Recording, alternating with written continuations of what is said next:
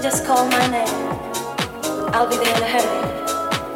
On that you can depend and never worry. You see, my love is alive. It's like a seed that only needs the thought of you to grow.